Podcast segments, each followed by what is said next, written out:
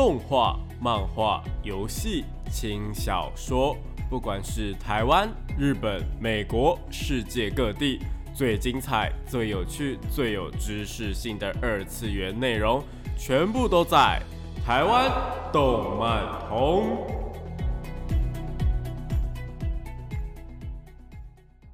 大家下午好啊！欢迎来到台湾动漫通二点零的节目现场，这里是复兴广播电台台北、台中、高雄 AM 五九四，台中 FM 一零七点八，我是你们的主持人电波 B B，可以找 B B 就好哦。脸书搜寻电波 B B 呢，就可以找到我以及相关的节目资讯。那这个礼拜呢，要跟大家聊些什么事情呢？这个礼拜啊，想要跟大家讨论一些呃，动漫最近啊，应该说不只是在动漫当中啦，就是在呃网络上面呢，有一个非常非常让我觉得嗯，应该拿出来探讨的题目，也就是所谓的取消文化。取消文化这个东西呀，它呃是一个新时代，算是新时代的网络用词啦。那这个东西呢，其实影响了非常非常多的呃名人呐、艺人呐，或者是呃厂品牌呀，甚至是嗯就是动漫作品啊。其实今天主要会 focus 在动漫作品的部分。为什么呢？因为我们上个礼拜在新闻当中有提到说，《间谍加加九》呢，它其实是有被扯上这个取消文化的部分，有非常非常多的呃欧美的网友呢是害怕《间谍加加九》被呃停播的。那到底为什么呢？这个取消文化又到底是什么呢？今天在节目当中呢，就会跟大家稍微介绍一下喽。好的，不过在节目正式开始之前呢，我们一样先进入到我们的动漫新闻的部分吧。朋友和小孩在聊动漫，却总是听不懂他们在说什么吗？想要加入动漫产业，却不知道从哪里开始吗？如果你有以上的困扰的话，答案全部都在动漫产业线哦。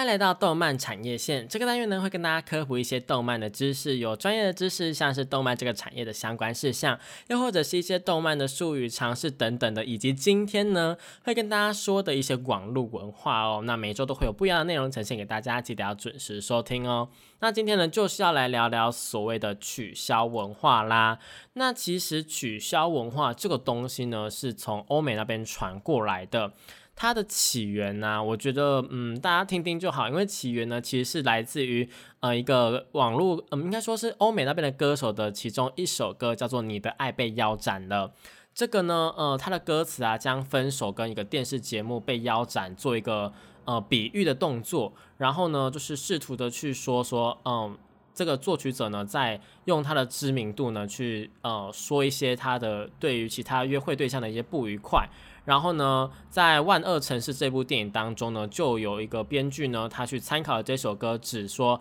有一个女性呢，她被取消了，所以呢，这个词汇呢，就变成说他们他们当地的流行语啊，变成一种呃美国人的白话英语。美国人白话英语就是有点，反正就是那边那一边的流行语的意思呢，然后被普遍的做一个使用。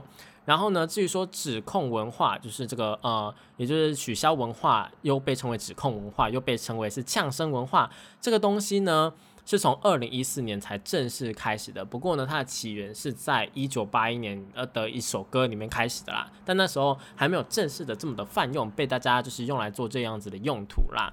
那取消文化到底是在讲什么东西呢？取消文化其实呢，呃，讲白一点，讲简单一点，就是一种社群上面的抵制行为啦。比方说好了，像是呢之前呢，可能呃，J.K. 罗琳他是不是说了一些就是政治不正确的话？那他讲了些这些政治不正确的话之后呢？呃，可能就会有人开始说，哎，你不应该这样啊，你怎么样，你怎么样的？然后呢，社群上面就有一股力量去攻击他嘛。然后呢，这一股力量就会让其他的厂商啊、代言啊什么的，就会觉得说，哦，这个 J.K. 罗琳呢，是不是好像嗯不太 OK 啊？那我们要不要取消他的一些东西这样子？所以呢，他就是会呃，取消文化就会变成说是一种。大家会在网络上面，在社群上面去孤立某一个东西，不管是人、作品又或者是什么，就是他只要做出了被认为说是有问题或是有争议的言论或是呃行为呢，就会被呃冠上一个帽子，然后呢，大家就去抵制他，共同抵制他，然后导致他可能之后再也接不到工作啊，或者之后呃说什么话都会被再三的检视。我相信台湾的一个 FB 上面的乱象啦，FB 上面有非常非常多的呃网络上面的名嘴，跟我说是网红呢，其实呢，他们常常会说出一些政治不正确啊，又或者是他们觉得是正确的言论，但是网络网友们不买单。对，这个也是，嗯，就是蛮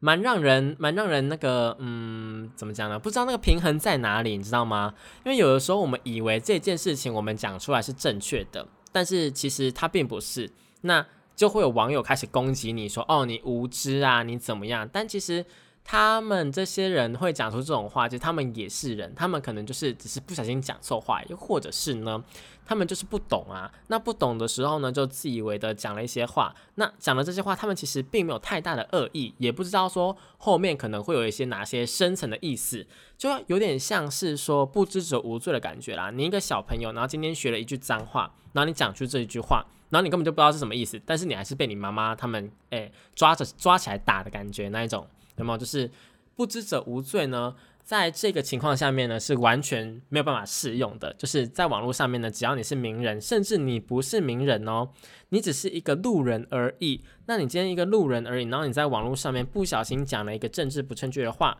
然后不小心呢被一些人转发，然后不小心呢就爆红了，然后呢你就被抵制了啊。但是这个跟取消文化呢是比较没有。比较没有没有没有关联，我只是在说网络呢，其实这个取消文化跟霸凌呢也有一点点的关系啦。那他们的差别在哪里呢？就是网络暴力跟呃取消文化的差别在哪里呢？取消文化它主要呢是在说这个呃讲错话的对象被抵制的对象发生了，或者是呢被挖出来，他们曾经做过一些让人反感或是不能接受的一些行为。我知道有很多的就是呃，比方说。打着什么新兴网红、清新网红，然后呢，什么偶像啊，然后形象都很正面，然后结果呢，被爆出说他们可能在小时候啊，或者是国高中的时候啊，或者是呃还没有出道之前呢，做过哪一些行为啊？比方说像是之前有一个日本的女偶像，她就是呃被爆出来说他有在接爸爸活，爸爸活这个东西，我相信嗯有在听节目的人应该都知道啦，反正就是呃有点类似去约会然后拿钱的这种行为呢。呃，在网络上面，又或者是在道德观上面，依然是不被大家，就是不被社会上面给普遍接受的啦。虽然说我自己个人是觉得说，呃，大家各取所需是还好。不过呢，这件事情主要还是会叫做“爸爸火”，肯定就是因为年纪的差别有点大啦，所以呢，可能会造成一些就是观感不佳的部分，所以呢，就会让人家觉得说，哦，这个行为是不可取的。虽然说我觉得还好，好，但是我这我可能这样子讲出来说，哎，我现在就在举例哦，我可能讲这种我觉得爸爸火还好这种话，有没有这种话讲出来之后呢，可能就会有人觉得说，啊，你这个人呢，你你讲的话呢，我不能够接受，所以我要抵制你，然后我。就是要在网络上面攻击你啊，让你就是呃你的工作机会啊，你的商业代言啊，你的什么赞助啊，你的什么全部都被取消，我就是要让你这样子。对，这个就是取消文化的一个应用，好不好？大家知道取消文化怎么应用了吗？嗯，那取消文化呢，跟呃霸凌的差别在哪里？到底在哪里呢？除了说我刚刚讲的，就是取消文化，它是要呃去。取消的那个对象呢？他发生了什么事情，或者是他以前做过什么事情之后呢？他的取消的目的呢是要让他受到惩罚。不过有的时候呢，呃，跟霸凌不一样的是，霸凌他不一定是要你受到惩罚，有的时候你根本就没有，你没有做错事啊。你没有做错事，你只是讲了一些话，或者是你可能发表了一些言论，然后人家觉得不开心，你也没有错，但人家就是想要霸凌你，他并没有让你受到惩罚，他只是想要就是去羞辱你啊，或者是用网络去暴力你，这样子的行为呢，呃，跟取消文化还是有一点差别，因为取消文化最终的目的呢，就是要让你受到惩罚这样子。那有哪一些比较有名的人呢？又或者是比较有名的呃一些例子呢？在美国那一边呢是比较常有这种例子发生的，比方说像一个好莱坞的明星呢，他有演过《纸牌屋》，大家知道《纸牌屋》吗？就是 Netflix 上面有一个还蛮热播的一个西班牙的讲西班牙语的一个影集啦。那它里面就有一个好莱坞的演员，那那个好莱坞演员呢，在被人爆出说有一个涉嫌性侵害的丑闻之后呢，然后有不少的人就出来指证他说，哦，真的真的，他有这样子做，真的真的，就是我也我也我也怎么样，就是有一些证人就跑出来说，他他有这个性侵的一个行为出现，让这个好莱坞的演员呢，他的声名啊，就是瞬间就是跌到了谷底，然后呢，他所有的代言机会啊、演出机会啊，以及他的一些社群平台啊什么都被攻击，然后他的代言什么全部都不见了。后来虽然说。呃，时间有还给他一个类似的清白，就是以罪证不足，就是还还是不确定说，我们也不要把话说死，还是不确定说他到到底有没有。不过呢，以法律上面的角度来说的话，罪证不足，就是他呃撤销了对他的诉讼，对他的起诉。所以呢，其实老实讲，以法律上的角度来讲的话，他还是无辜的，他还是清白的。但是因为已经深陷在一个性侵的丑闻里面了，所以呢。他一个被取消之后，就之之后就是到现在都还没有走出阴霾来。那这个取消文化呢，其实我觉得有一点点的太过了啦。就是呃，它其实会牵扯到说，让每个人的讲话呢都小心翼翼的。如果你一今天是一个网红，然后你想要讲一些话，那讲了这些话呢，虽然说它可能不是政治不正确的，比方说好，我拿一些比较危险的话题出来，比方说好，你今天想要讨论种族的议题，又或者是呢，你今天想要讨论说原住民的权益的问题，那原住民的权益这件事情呢，呃，就会有人跳出来说啊，你为什么可以讲这件事情？你又不是原住民，这个关你什么事？又或者是你又不是原住民，你怎么可以擅自决定他们的权益呢？你又不是原住民，怎么样的？网络上面就会有人觉得说你没有那个资格去批评，又或者是去对这件事情进行讨论，然后呢，就会有人擅自的帮你延伸你说的话。比方说，你今天只是说了一句说，啊，我觉得原住民他们的一个加分的机制呢，可能需要在呃审慎思考一下，是不是加的不够多，又或者是加的太多什么的。这个行为呢，会不会影响到其他学生的权益？你可能只是想要表达说，哦，我们好像可以再坐下来好好的思考说。这件事情啊，有没有需要去做一个改善呢？让呃我们台湾的教育体制变得更好。但有些人就就会觉得说呢，哦，你现在就是在攻击说原住民他们都可以拿到比较多的分数，又或者是呢，就是在说什么哦，为他们就是只能靠加分什么的，就是会有这些言论出现，然后去攻击你，然后呢导致说你深陷在一个言论的风波里面，但其实你根本就不是这个意思。所以呢，网络上面就是有太多太多这样的例子，根本就不是想要。呃，骂人或者是批评人，只是讲了一个言论之后呢，就被攻击，所以呢，就会变成说，网络上面有人就开始恐惧，说，哦，我是不是不应该讲这种话？我是不是不应该在网络上面活动？我是不是只要一不小心就会得罪网友等等的？这些呢，就是会造成说取消言论，呃，取消文化这个东西呢，影响了言论自由这件事情。好，那我们讲到这边呢，我们先暂时休息一下，听一首好听的歌曲吧。欢迎回到台湾动漫通二点零，这里是复兴广播电台台北、台中、高雄 AM 五九四，台中 FM 一零七点八，我是你们的主持人电波 B B。那我们就继续来讲讲取消文化这件事情。刚刚有提到说呢，取消文化呢会造成什么样的后果呢？就是造成说是一些网红啊，或者是一些呃公众人物，他们呢对于他们自己的言论会格外的小心，格外的去注意说哦自己不应该讲什么话，自己不应该讨论什么话题。对，已经变成说是不应该讨论什么话题了。就是大家也知道说，在华人的社会里面有哪一些话题呢是比较敏感的？那这些敏感的话题呢，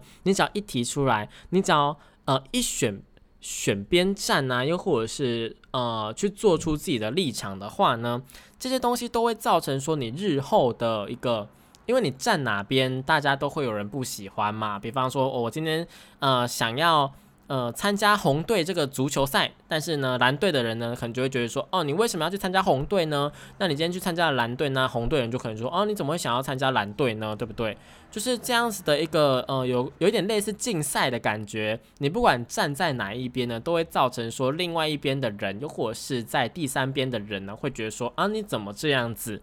那其实这样子下来呢？嗯，就会造成说我们这些网红啊，或者是公众人物就不敢去讲话嘛。那不敢去讲话，会造成什么样的后果呢？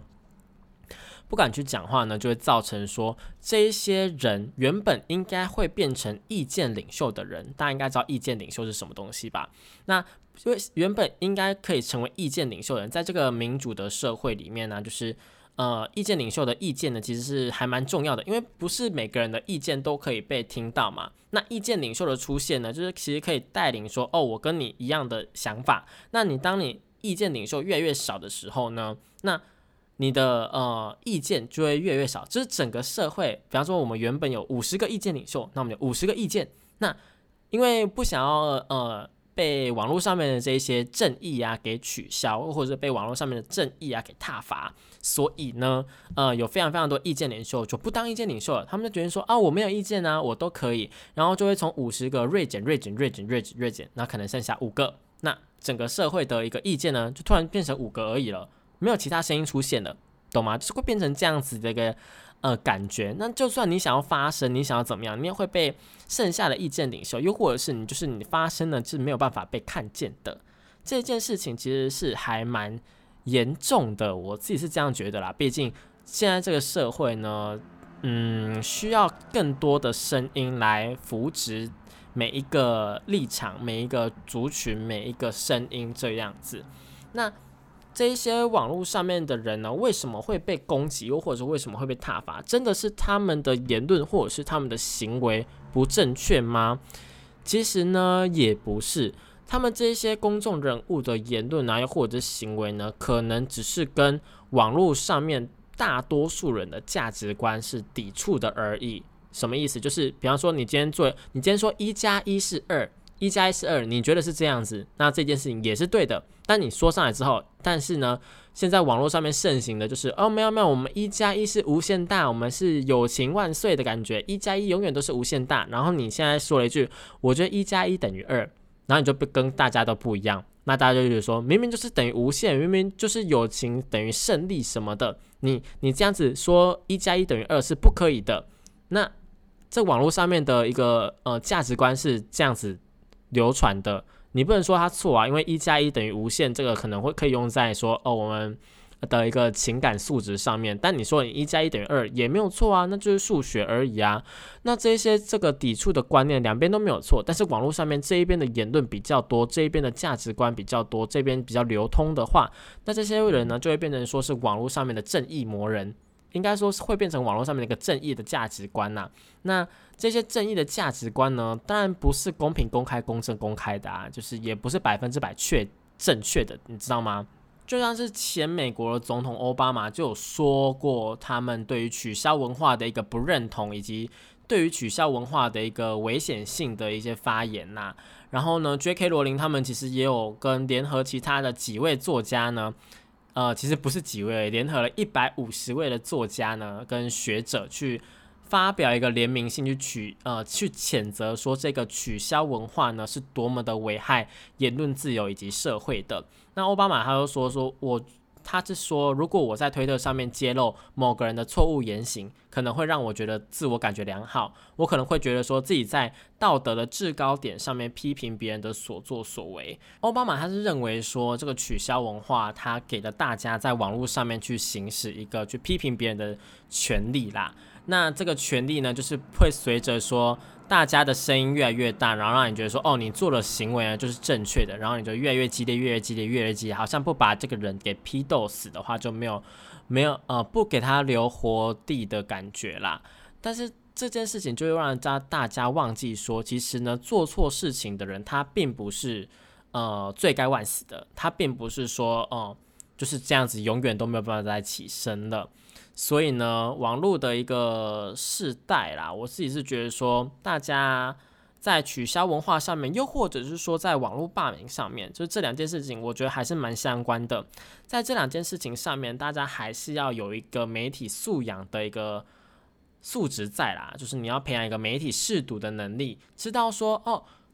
我们之前有提到说，媒体试读有分很多种嘛。那媒体试读它最基本当然就是你新闻它是真真正的新闻啊，或者是假新闻。那其实呢，在判断一个人他的言论呢正不正确，以及呢他的言论怎么样，以及呢其他的网友们的言论怎么样的时候呢，也是需要用到我们媒体试读。我们有一个媒体的素养。那我们这个媒体的素养呢，我们应该要怎么去做呢？就是呢，比方说你今天看到有一个人他因为错误的言论被攻击了，那错误的言论被攻击。是很正常的事情，因为他发表了错误的言论嘛。但是下面的网友他们在攻击这个人的时候呢，下面的网友说的就是一定是正确的吗？嗯，这个呢，就是我们可以去发挥我们媒体试读能力的时候了。我们该如何去分辨说，哦，这个人讲的正不正确呢？我们就是要去查证嘛，然后再三的思考说，这个人呢，他讲的话到底有没有道理？是不是因为其他人也是讲这种话，所以他跟着讲这种话？但其实这件事情根本就不能够用在，呃，这个应该说这个道理根本就不能用在这件事情上面。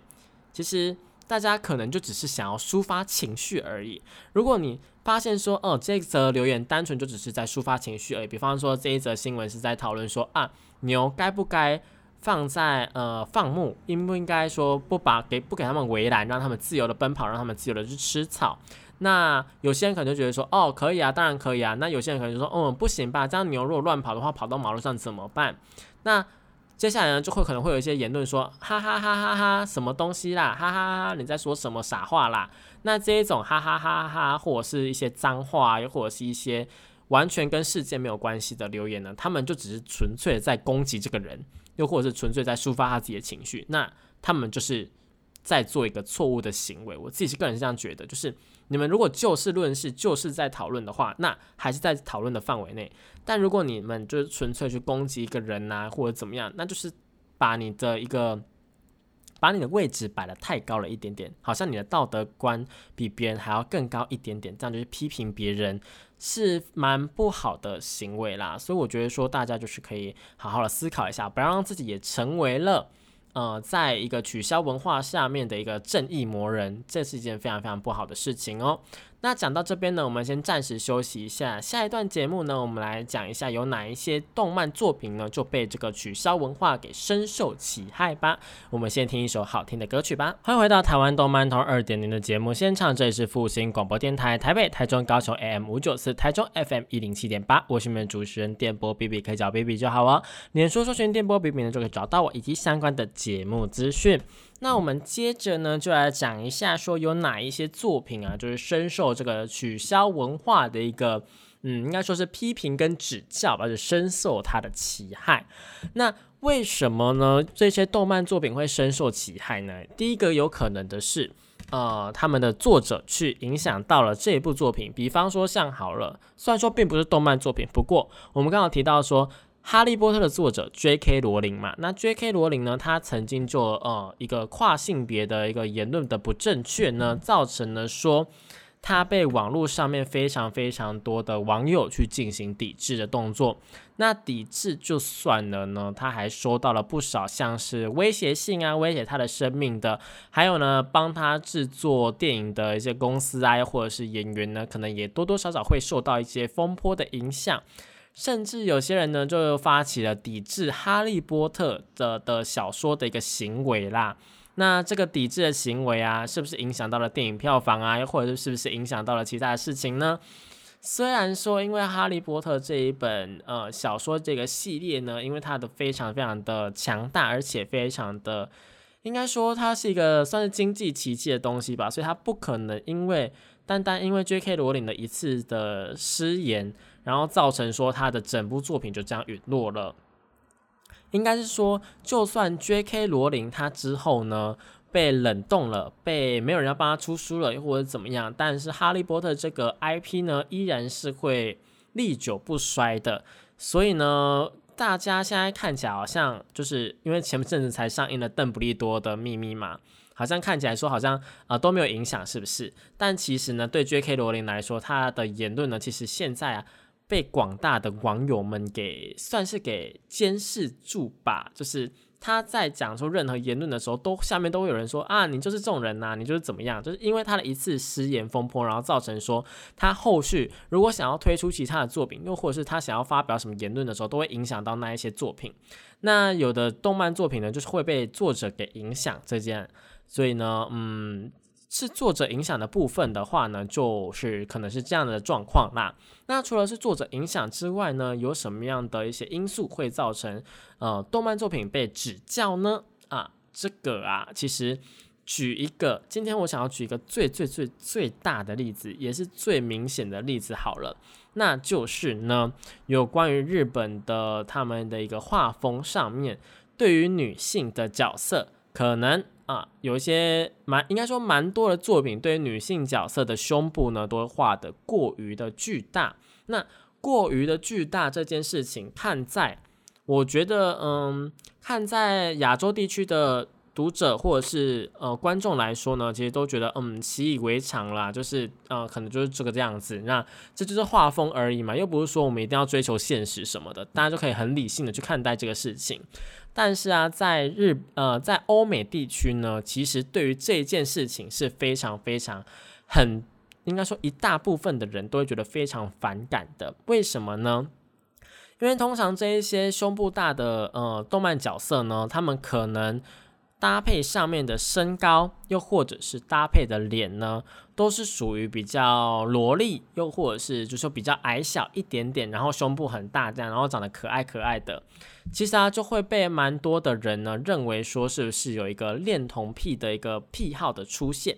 那恋童癖这件事情啊，在欧美地区是相当、相当、相当、相当严重的，应该说在全世界都是非常非常严重的事情，就包括萝莉控，如果你实际做出任何的行为，都是。非常非常非常严重的事情。那这件事情在欧美地区呢，又是更加的看重。虽然每当有这种角色出现的时候呢，在欧美地区那一边，虽然说呢，有些人就觉得说啊，这只是动漫作品啊，我们就是看看就好，何必要这样子去认真呢？但看在某些人的眼里呢，就是不行，就是不舒服，所以就被拿出来讲。一拿出来讲，你真的是不讲还好啊，你一拿出来讲，原本一部可以播的动画，包括像是什么。呃，比方说像什么雨琦同学，好，雨琦同学想要玩呢的雨琦同学呢，他其实就是一个算是一个高中的女生了，她只是长得比较矮小，然后胸部比较大一点点而已，然后长得可爱可爱，然后就一直被拿出来说嘴。为什么呢？就是因为她的胸部太大了，然后呢，被那一些网友们呢就说，啊，这个东西不应该出现在这里啊，不应该出现在现实生活当中，不应该出现在，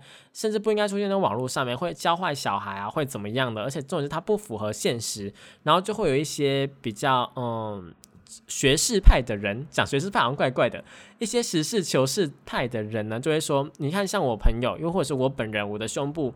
是比较偏大的，那这样子的话呢，我不可能做出像是雨琦同学他这种跳跃的动作啊，又或者是这种呃拿什么东西的动作啊，你这样子是不是有一点在物化女性啊什么之类的？但其实更重要，其实物化女性这件事情啊，呃，是一个蛮多人在讨论的事情。不过这个东西呢，并不是，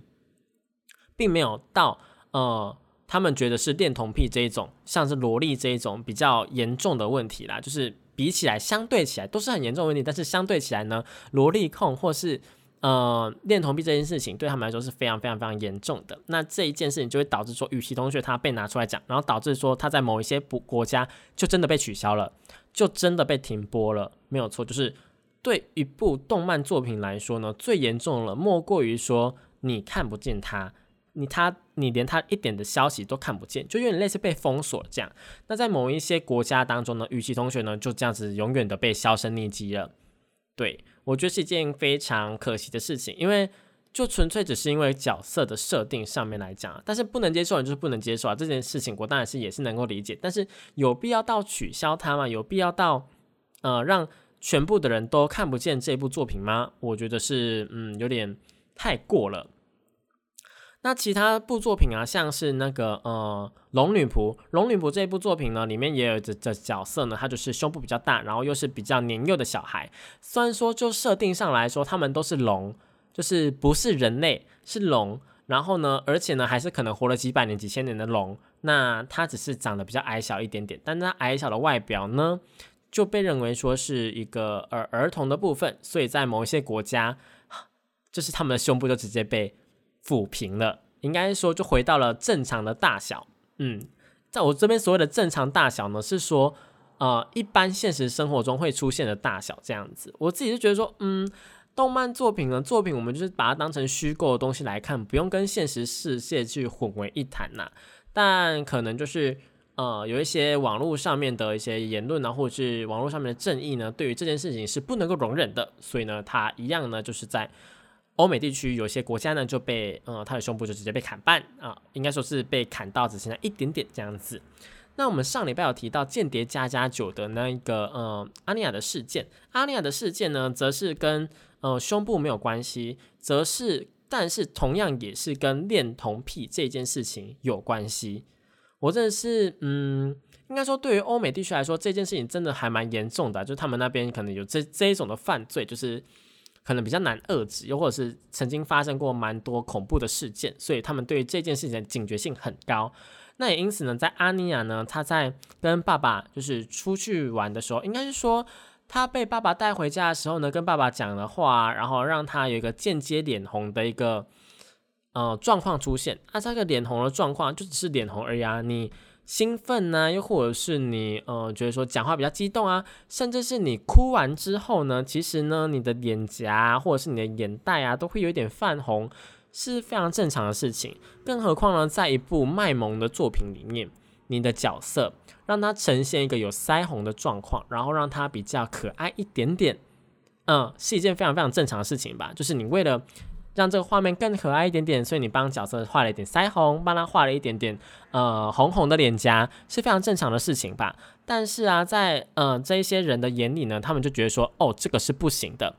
这个呢就是对他爸爸呢有不一样的想法在，那他爸爸也没有去阻止这件事情，没有教导他正确的观念，然后呢？他们两个之后呢，可能会怎么样？怎么样？怎么样的？就是无限的延伸，无限上纲这件事情，就造成了呃，有一些人看到这个言论之后，误以为这部作品真的是在讲这种事情，就他们还没有看过，因为这部作品才刚上架而已，上架没多久而已，所以呢，就有一种误会说，哦，这部作品是不是真的在讲这种事情？然后导致呢，反对这部作品的言论呢，反对这部作品的风波呢，就呃，应该说留言呢，或者是声量啊，就越来越大，越来越大，越来越大，越大。然后就导致说，真的有人就提出说，那要不要干脆就取消这个东西，取消这一部作品的上映等等的，cancel 它。那这个事情啊，虽然说后面因为算是大家都是有理性的人啊，看得出来说这部作品完全不是这么一回事，而且呢，阿尼亚她就只是可爱的一个嗯人物，可以个可爱的一个角色而已，她有腮红非常的正常。所以这件事情就没有越演越大，只是呢，这个取消文化呢，就是又被翻上来讲说，是不是网络上面的正义魔人真的太多了？网络上面的正义魔人呢，对于这一种事情啊，是不是会去无限上纲，用他们自己的道德观呢去批评这些事情？是，嗯，